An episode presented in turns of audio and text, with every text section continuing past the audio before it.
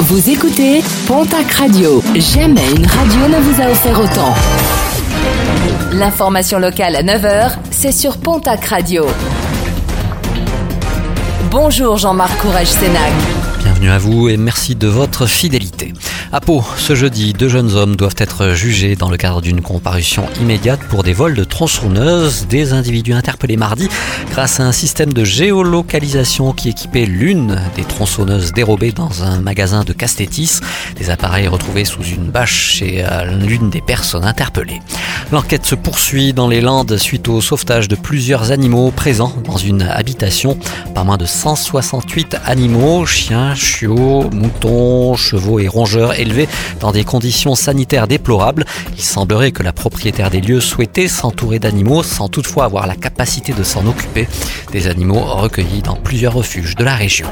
Nouvelle journée de mobilisation ce jeudi en France et dans la région à l'appel de plusieurs syndicats. Plusieurs manifestations pour le pouvoir d'achat et la revalorisation des salaires face à l'inflation. Pas mal de perturbations du côté des transports en commun, mais également dans l'éducation nationale et dans le périscolaire. L'UFC Que Choisir vient de rendre publique la carte interactive de la fracture sanitaire dont sont victimes des millions de patients. 25 millions d'usagers vivent dans un territoire où l'offre de soins libérale est insuffisante.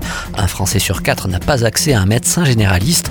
Le Gers, les Landes et les Hautes-Pyrénées sont particulièrement concernés par cette pénurie de médecins, des déserts médicaux encore plus criants pour les spécialistes.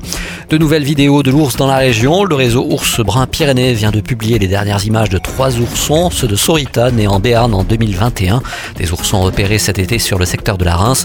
Alors que la période d'hibernation approche, ils subsistent désormais par leurs propres moyens. Et puis, nos confrères de la Nouvelle République des Pyrénées s'intéressent aujourd'hui à la nouvelle remontée mécanique d'Espiob à Les cabines ont effectué leur premier mouvement en début de semaine, malgré ce chantier d'envergure. Tout devrait être prêt pour le 3 décembre, date de l'ouverture de la station de ski. Un reportage à retrouver dans les colonnes du quotidien Bigourdan.